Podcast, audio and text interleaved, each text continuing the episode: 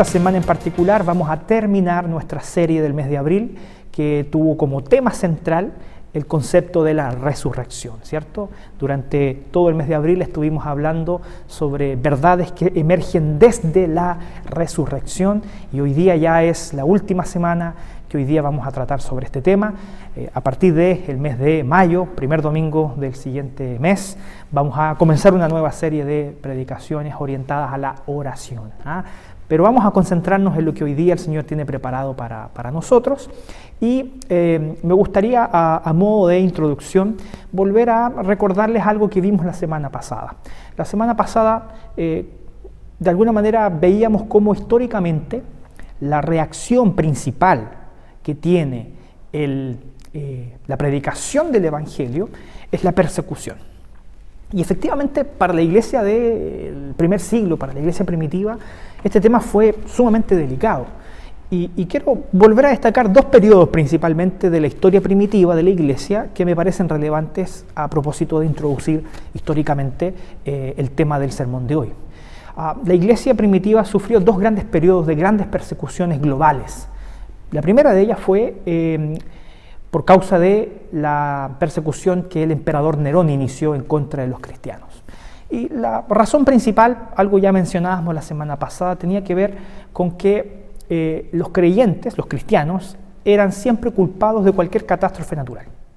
Eh, por una razón muy sencilla, los eh, romanos eran bastante supersticiosos, ellos tenían muchos dioses y como tenían dentro de su imperio a un grupo de cristianos, ¿cierto? un grupo de gente que no adoraba a estos dioses, ellos creían que todos los desastres naturales, terremotos, erupciones volcánicas, qué sé yo, eh, tenían como origen el castigo de los dioses hacia los seres humanos, porque había un grupo de personas que no los adoraban ni los reconocían. Por lo tanto, cada vez que había una catástrofe natural, ellos se sentían juzgados por los dioses porque ellos estaban descontentos a causa de que los cristianos eran incrédulos, ¿cierto? Ellos no creían en estos dioses. Por lo tanto, ah, eh, esa era una razón para perseguirlos, ¿cierto?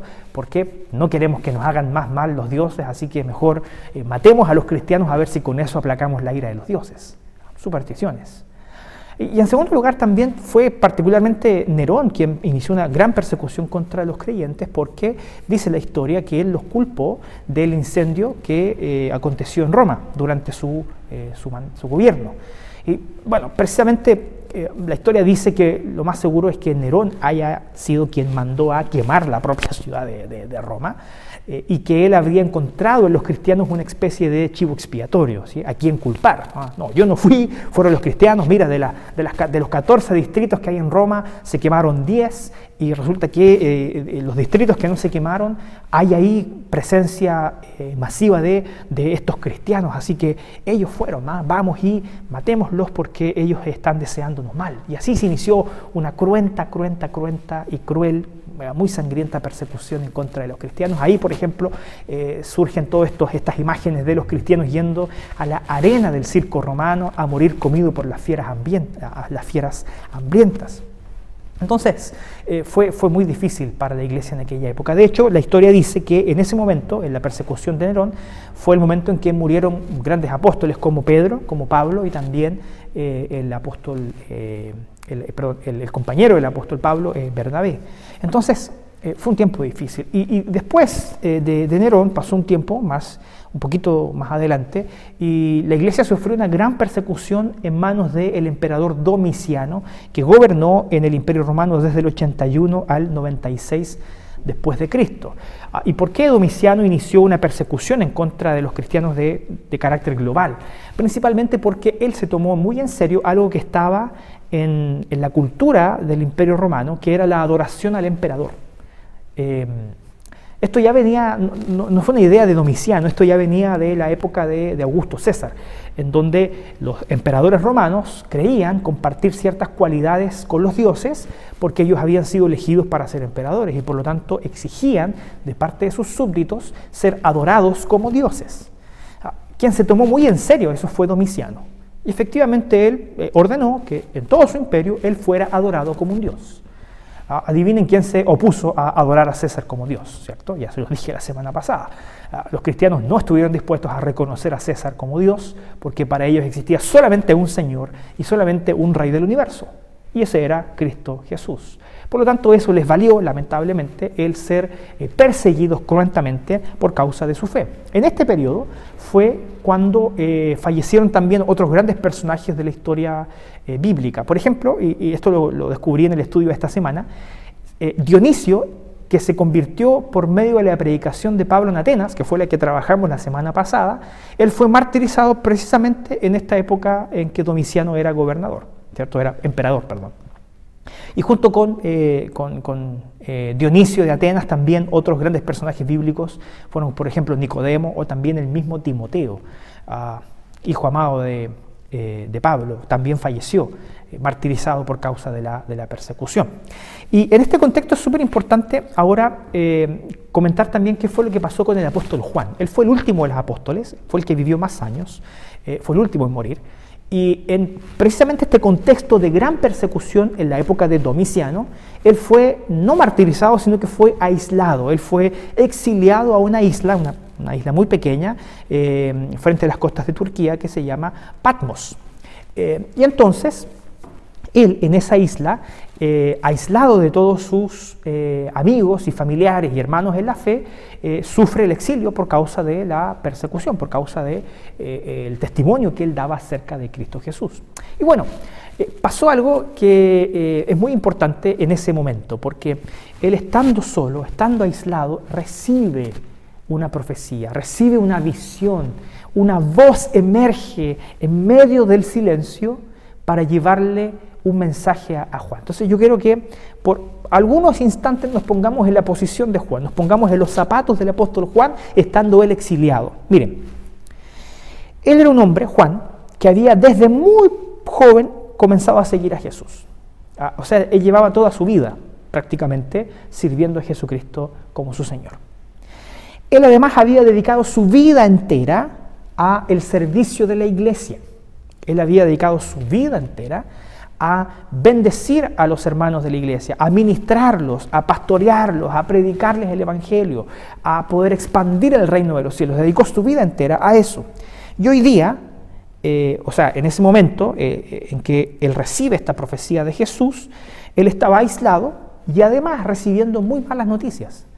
Venían noticias de que por todo lo que él había trabajado, por el crecimiento de la iglesia y la expansión del reino, todo eso estaba corriendo grave peligro porque Domiciano había iniciado una gran persecución y él se enteraba como sus compañeros, sus amigos, sus familiares empezaban a ser asesinados, torturados por causa de la fe.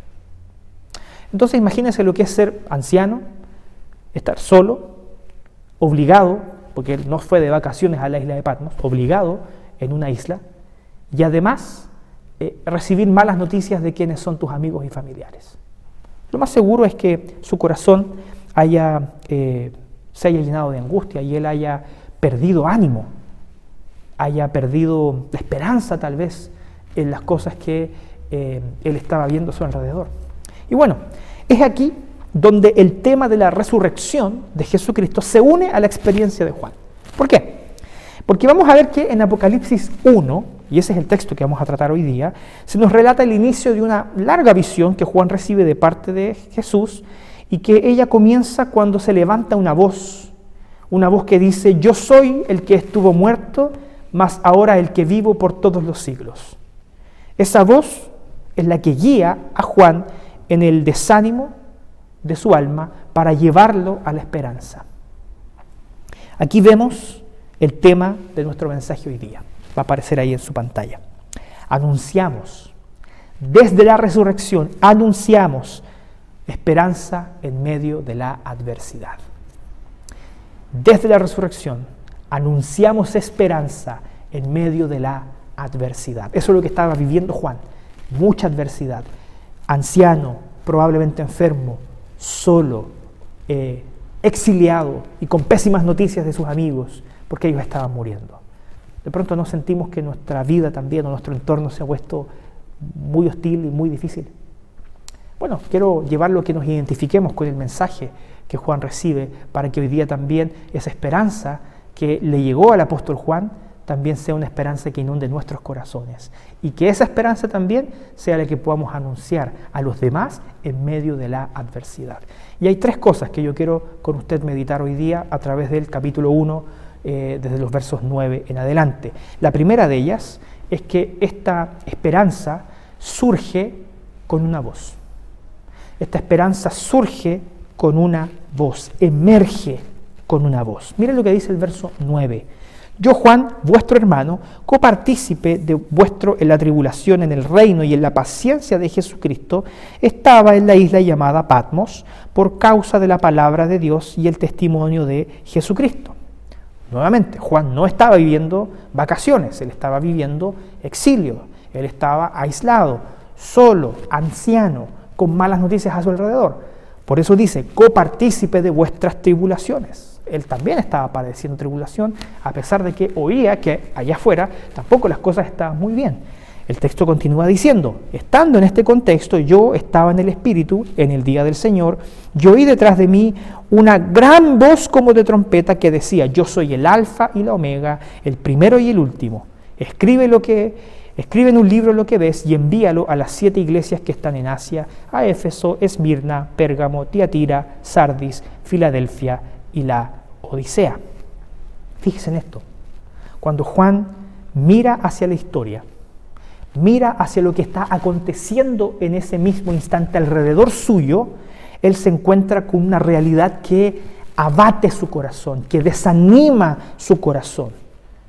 Ya le dije, estando aislado, con sus compañeros perseguidos, anciano, desatendido, obligado a estar en esa isla, probablemente su ánimo estaba profundamente eh, afectado. Y es por eso que podemos identificarnos también con lo que vivía el apóstol Juan.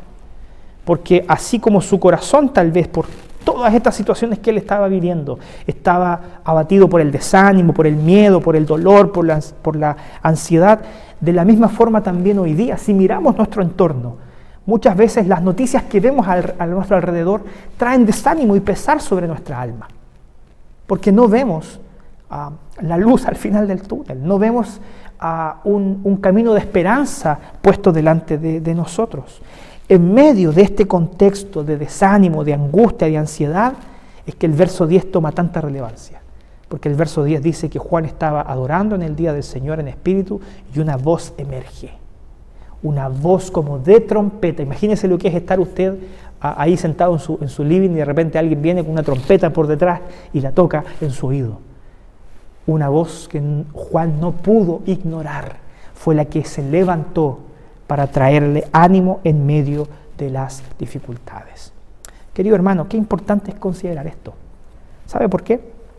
Porque nuestro mensaje no es meramente un discurso nuestro mensaje no es solamente ah, palabras bonitas. Nuestro mensaje es un mensaje que le anuncia al mundo quién está dirigiendo la historia. Nuestro mensaje, nuestro discurso no es un placebo, no es una, no es una aspirina para las personas, para que las personas puedan sobrellevar de mejor manera su dolor. Nuestro mensaje es un mensaje que proviene de Jesucristo, que nos dice que Él es el que está construyendo la historia, que Él está construyendo tu historia y mi historia a través de las adversidades que estamos padeciendo. Por lo tanto, nuestro discurso no es una aspirina para acallar nuestra conciencia y ponerla en paz por algunos momentos. Nuestro discurso, nuestro mensaje es una cosmovisión de vida entera por medio de nuestro mensaje nosotros anunciamos a el gran rey del universo que está dirigiendo toda la historia y que está construyendo la historia hacia el cumplimiento de sus santos propósitos. Esa es la verdad que recibe Juan a través de esta voz. Qué importante es considerar esto, hermanos. Nuestras palabras no son solamente palabras bonitas, es una cosmovisión que transforma toda nuestra vida y toda la visión que tenemos de lo que nos rodea. Juan, hermanos, no le quepa duda alguna, él estaba sumamente contrariado por lo que él estaba viviendo. Y tal vez pensando que quien dirigía la historia no era Jesús. quien dirige la historia es Domiciano, él, él, es el que está haciendo las cosas según su propio placer y deleite.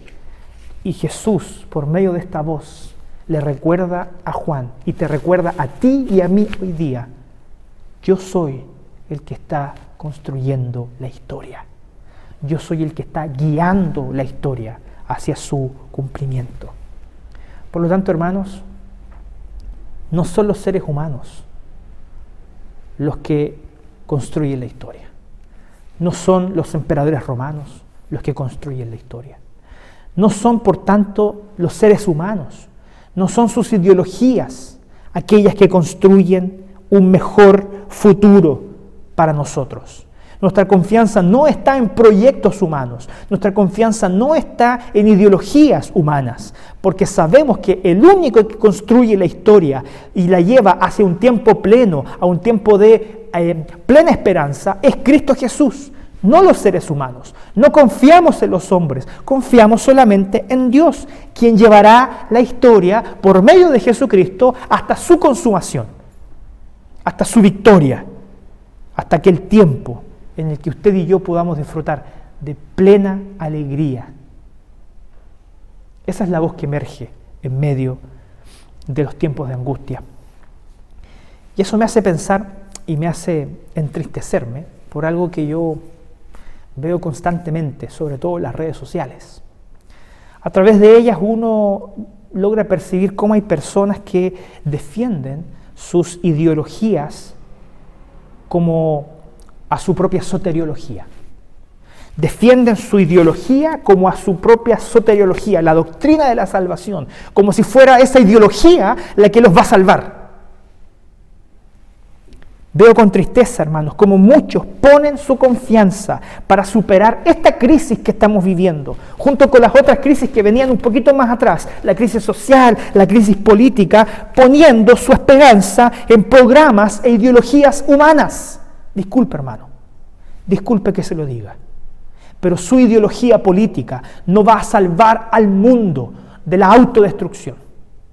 El único que tiene poder para salvar al mundo se llama Cristo Jesús y nuestra fe debe estar depositada solamente en Él, en ningún hombre, en ninguna ideología humana, solamente en la fe que el Señor puso en nuestro corazón para creer que tenemos un gran Salvador aquel que gobierna sobre todo el universo y que es rey en este mundo. Jesús es el único que salvará al mundo de su camino hacia la destrucción.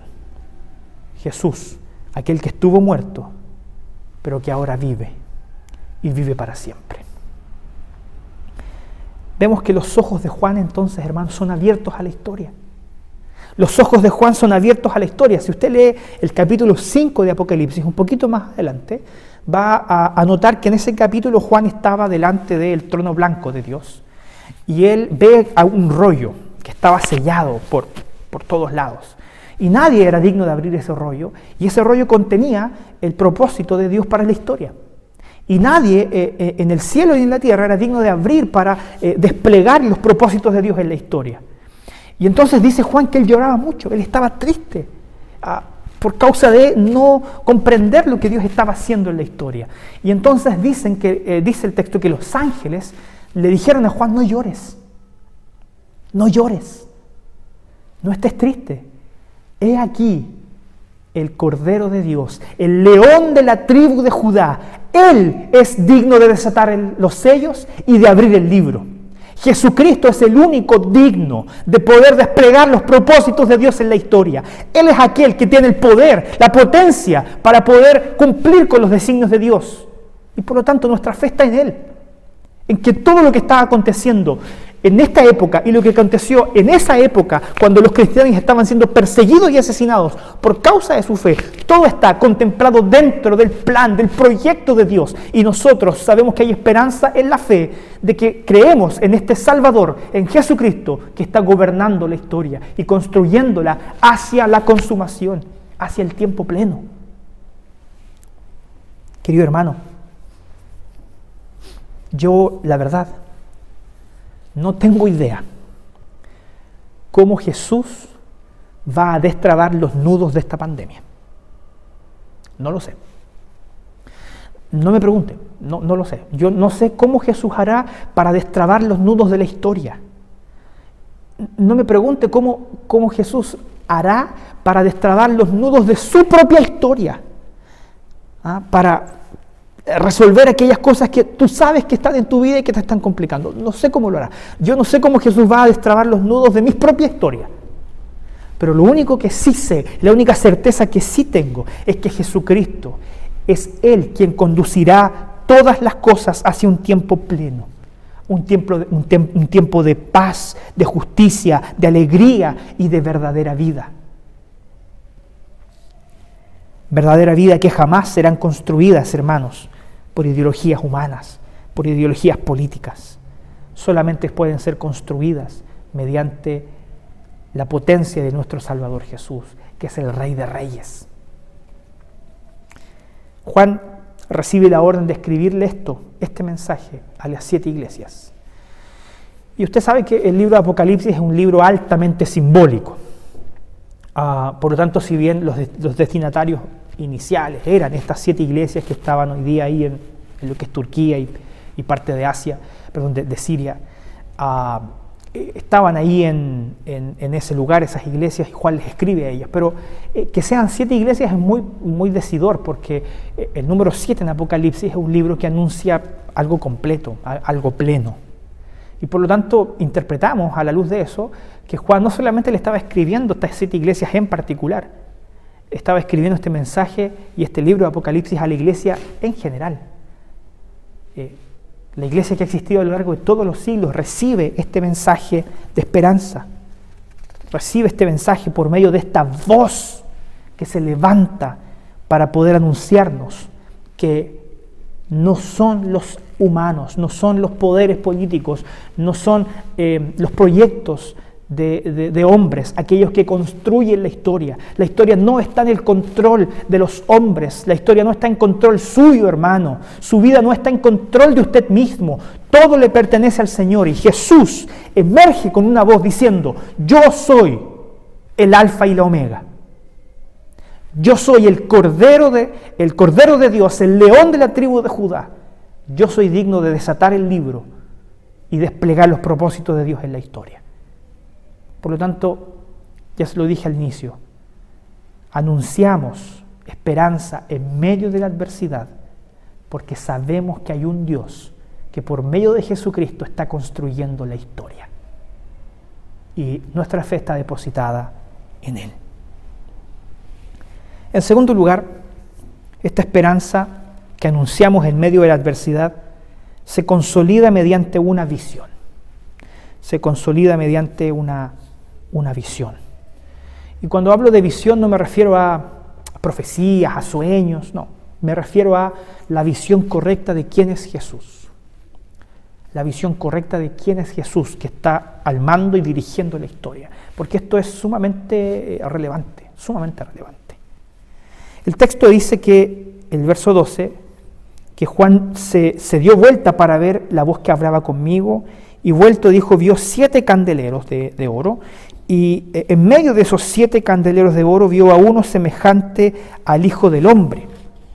Es decir, eh, Juan se vuelve para ver quién era esa voz que hablaba con él y lo que él ve es eh, al Hijo del Hombre. E, esta, figura del Hijo del Hombre, Juan la toma prestada, ¿cierto?, de la literatura del profeta Daniel, que en el capítulo 7 escribe que el Hijo del Hombre sería, de alguna manera, el Mesías prometido. Eh, y entonces lo que está diciendo Juan en la práctica es que aquel Mesías que fue prometido en el Antiguo Testamento fue aquel que entró en la historia para reconciliarnos con Dios. Y por lo tanto Jesús, que es el Mesías prometido, entró en la historia para reconciliar a su iglesia, porque eh, el, el Hijo del Hombre estaba en medio de los siete candeleros, que son las siete iglesias, y entonces podemos nosotros hoy día estar reconciliados con Dios mediante Cristo Jesús porque Jesús está en medio de su iglesia. Y, ahí es donde Juan describe lo que él ve acerca del Hijo del Hombre. Y todas estas imágenes que vamos a ver son, son figurativas. Mire, él dice que el Hijo del Hombre estaba vestido de una ropa que llegaba hasta los pies y ceñido por el pecho con un cinto de oro. Esta eh, referencia hace eh, alusión a la vestimenta sacerdotal. Eh, era la vestimenta que ocupaba el sumo sacerdote. Y déjeme contarle muy brevemente quién era el sumo sacerdote. En la espiritualidad judía, el sumo sacerdote era el único que podía entrar al lugar santísimo. El templo estaba dividido en tres partes y el lugar más, el lugar más interior del templo se llamaba el lugar santísimo. Y a ese lugar no podía entrar nadie. Ahí estaba la presencia de Dios manifestada. Aquel que se atrevía a entrar al lugar santísimo era consumido inmediatamente por la gloria de Dios. Solamente el sumo sacerdote tenía permiso por Dios para entrar una vez por año, ni siquiera cuando él quisiera, una vez por año, a ofrecer sacrificio, ofrenda a Dios, para que mediante ese sacrificio el pueblo de Israel, el pueblo de Dios, pudiera gozar de perdón a causa de sus pecados. Por lo tanto, cuando Juan dice que él ve al Hijo del Hombre vestido como un sacerdote, está diciendo eso, que Jesús es nuestro sumo sacerdote. Jesús es aquel que entró en el lugar santísimo, es decir, entró en la presencia de Dios para ofrecerse a sí mismo como un sacrificio, para derramar su propia sangre, a fin de que mediante ese derramamiento de sangre usted y yo tuviésemos perdón de pecados. Por lo tanto, Jesús es el único que puede acercarnos a Dios. Es el único que intercede por nosotros delante de Dios. No hay seres humanos que intercedan por nosotros. Solamente Cristo Jesús nos presenta delante de Dios. Porque Él nos reconecta con Él. El texto sigue hablando de cuál es la visión correcta de Jesús. Él es nuestro sumo sacerdote. Él es nuestro mediador. Verso 14. Su cabeza y sus cabellos eran blancos como blanca lana, como nieve lo ve como un hombre canoso.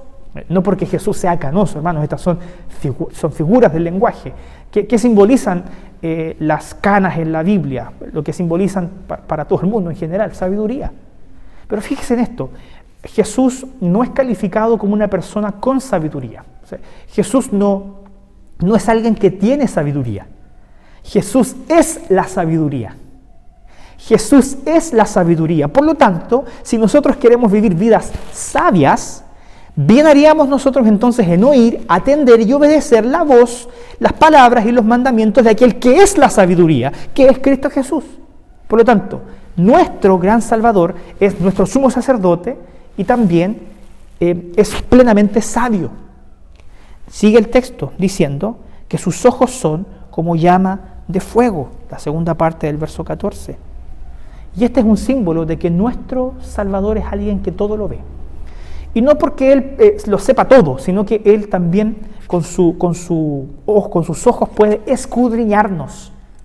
Él puede mirar hasta lo más profundo de nuestro corazón. Jesús puede mirar hasta el rincón más oscuro de tu alma, en donde tú escondes aquellas cosas que no le muestras a nadie. Hasta ahí nos examina el Señor, porque nada se esconde de sus ojos. Porque el Señor, nuestro Dios, es omnisciente, todo lo sabe, todo lo ve, hasta lo que hay escondido en lo más profundo de nuestro corazón. No hay nada que puedas ocultar de los ojos y el examen del Señor. Además dice que sus pies son semejantes al bronce bruñido, refulgente como en un horno. En el Antiguo Testamento había una figura muy interesante para referirse a los ídolos, a los dioses falsos. Eh, se decía que ellos tenían pies de barro. ¿Por qué los ídolos tienen pies de barro? Porque alguien que tiene pies de barro no se sostiene sobre sí mismo. Alguien que tiene los pies de barro se cae. Y los ídolos tienen pies de barro. Los dioses que no existen tienen pies de barro porque no se sostienen, porque se caen. El único verdadero Dios que no tiene pies de barro, sino que tiene pies de bronce, bruñido, refulgente como un horno, es Cristo Jesús, porque Él tiene todo el poder y Él tiene toda la fuerza y toda la autoridad. A eso se refiere el texto. Nuestro Dios no es un, nuestro Jesús no es un Dios chiquitito, no es un ídolo. Él, es el Rey del universo que gobierna sobre todas las cosas. Y sigue diciendo el texto, y su voz como estruendo de muchas aguas. Fíjese que yo busqué esta expresión en la Biblia, estruendo de muchas aguas, y ella aparece varias veces, principalmente en el libro de los Salmos. Usted puede corroborar eso en la aplicación de su teléfono incluso, buscar ahí estruendo de muchas aguas. Y cada vez que aparece en el, libro de los Salmos, ella aparece asociada también a otra figura, a Jehová como rey. Por lo tanto, cuando eh, Juan ve a Jesús como alguien que tiene una voz como estruendo de muchas aguas, está reconociendo que Jesús es el rey soberano que gobierna sobre todas las cosas que no hay nadie capaz de resistirse a su voz que emerge en medio de los tiempos para recordarnos que el ser humano no tiene control de la historia, sino que Él está construyendo la historia. Que Él gobierna sobre todas las cosas y que además, verso 16, tenía en su diestra siete estrellas. La iglesia, recuerden, los candeleros, la estrella, la iglesia, la iglesia de todos los siglos está sostenida en la mano de Jesús, porque Jesús no desampara a su iglesia jamás. No importa lo infiel que ella sea.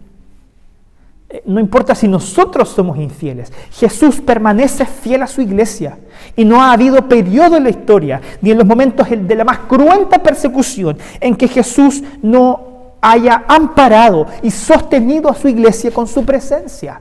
Y Jesús sigue presente hoy día con su iglesia. Él está hoy día con nosotros. Nunca nos ha abandonado, nunca nos ha dejado y nunca lo hará. Y el texto sigue diciendo que de su boca salía una espada aguda de dos filos. Que en la Biblia la espada aguda de dos filos es símbolo de justicia. Es decir, Jesús es justo y Él obra justicia. Por lo tanto, si nosotros queremos ver obrar la justicia, tenemos que clamar a aquel que es el dueño de la justicia. Si nosotros queremos que realmente haya justicia en nuestro mundo, debemos anunciar a aquel que es plenamente justo, a Cristo Jesús. Debemos clamar para que Él también nos dé discernimiento, para que usted y yo también seamos siervos humildes de la justicia. Esa justicia que tanto queremos que llegue para todos nosotros, pero que solamente está en Cristo Jesús. Le recuerdo, no en proyectos humanos, no en ideologías políticas, en Cristo Jesús. Y finalmente el texto dice que su rostro era como el sol cuando resplandece en su fuerza. Una gloria que lo rodea, que es eh, inconmensurable. Este texto apunta a que Jesús es digno de toda gloria.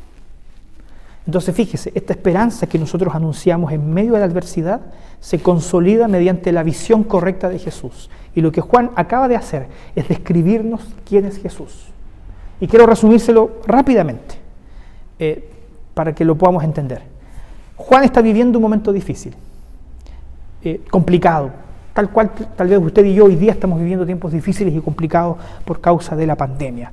La, mente y el corazón de Juan estaban eh, traídos por causa de la angustia y la ansiedad que le producía lo que él estaba viviendo. Tal vez tu corazón también hoy día está tomado por la angustia y la ansiedad por causa de lo que estamos viviendo.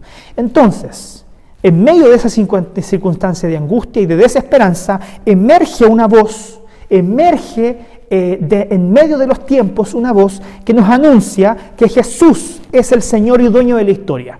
¿Quién es este Jesús? Él es nuestro sumo sacerdote aquel que nos reconcilia con Dios. Él es la fuente de toda sabiduría y verdad. Él es una persona omnisciente que todo lo ve, que nos examina hasta lo más profundo de nuestro corazón, que es poderoso, que es soberano, que nos sustenta con su mano, que es justo y que además es digno de toda la gloria. Ese es el Jesús que nos muestra Juan. Hermano, ese es el Jesús que usted sigue. Ese es el Jesús en el que tú has creído en este Jesús glorificado, potente, poderoso, Rey del universo? O tal vez tu visión de Jesús es la que muestra las películas de Hollywood.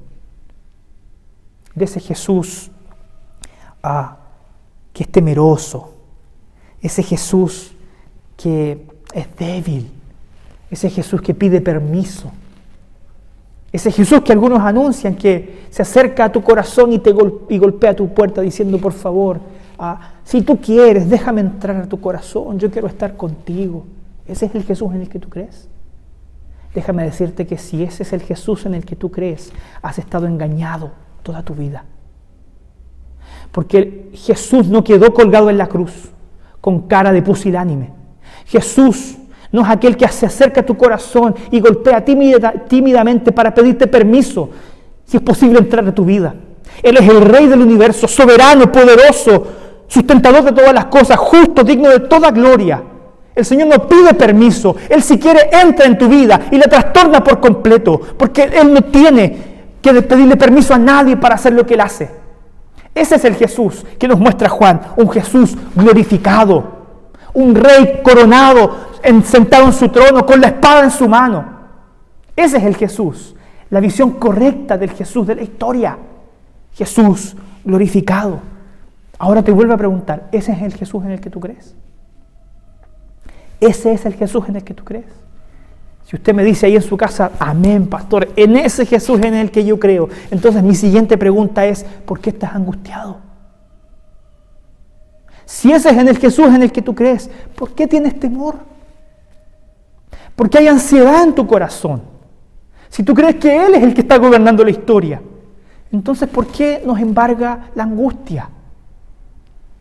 Querido hermano, no, no, quiero, no quiero que nos confundamos. Probablemente es, sano que nos sintamos como nos sentimos en este momento. Yo le, mentiría si le digo que no he sentido ansiedad, angustia, si no de pronto me he desvelado pensando en todo lo que está pasando, si no me he entristecido y he llorado delante del Señor pidiendo que Él tenga misericordia de nosotros. Le mentiría si le digo que no me he sentido también desesperanzado. Pero cuando yo veo este texto bíblico y veo quién es mi Salvador y veo quién es Jesús y qué está haciendo Él en la historia, mi corazón no le queda más remedio que ser levantado en ánimo y decir, no importa cuál sea el valle de sombra de muerte que yo esté, esté atravesando, el Señor es mi pastor y Él estará conmigo. No importa cuál es el valle de sombra que tú estás atravesando, hermano. El Señor es tu pastor y Él estará contigo todos los días de tu vida. Ese es el mensaje que emerge, pero con una visión correcta de quién es Jesús. No con ese Dios chiquitito que algunos tienen, sino que ese Dios poderoso, glorificado, Rey del universo, que gobierna sobre todas las cosas y que te ama y que se preocupa por ti y por mí. Él está en el control de todas las cosas. ¿Sabe lo que creo? Que tenemos que dejar de escuchar tanto la voz de los noticiarios. Tenemos que dejar de ver tanto meme en Facebook, en Instagram o por WhatsApp y empezar a oír más la voz del Señor.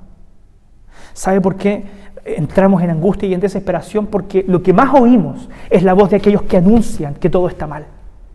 Es la voz de aquellos que anuncian que esto va de mal en peor. No. De pronto, hermano, yo no digo que no tengamos que ver noticias, hay que verlas, uno puede tener redes sociales, pero ocúpelas sabiamente. Que su mente y su corazón no se llene de esa basura que proviene del mundo. Que su mente y su corazón sean moldeados por la voz de aquel que es el rey del universo. Y él hoy día te dice, yo estoy en control de la historia y yo te aseguro que todo va a estar bien porque yo voy a estar contigo. Una esperanza que emerge con una voz, la voz de Jesús, y que se consolida cuando tenemos una visión correcta de quién es Él. Y en tercer lugar, con esto quiero empezar a terminar, esta esperanza que nosotros anunciamos en medio de la adversidad es una esperanza que nos desafía a no tener temor. Nos desafía a no tener temor. Miren lo que dice el texto versículo 17. Cuando le vi, cuando Juan vio a Jesús, caí como muerto a sus pies. Caí como muerto a sus pies. Juan ve al Señor y cae como muerto a sus pies.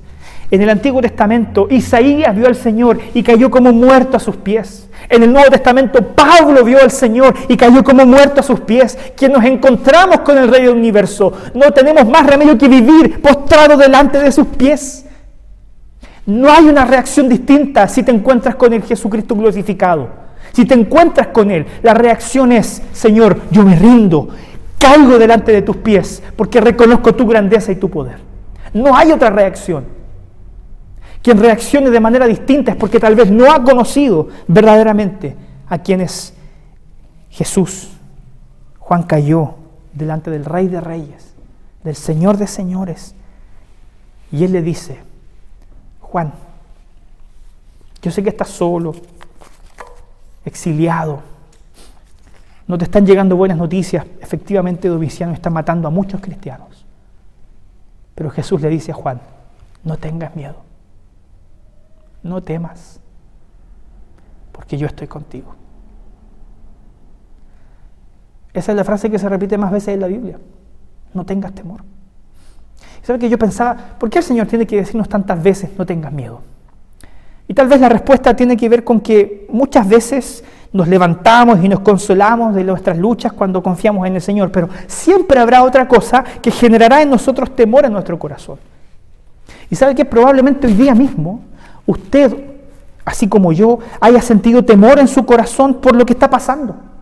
Tal vez hoy día mismo usted tenga temor al desempleo, usted tenga temor a la muerte incluso, tenga temor a lo que está, padeciendo el mundo entero. Y hoy día Jesús, tal cual le dijo a Juan en aquella época, nos dice hoy a nosotros, no tengas miedo, yo estoy contigo, no tengas temor, yo estoy contigo.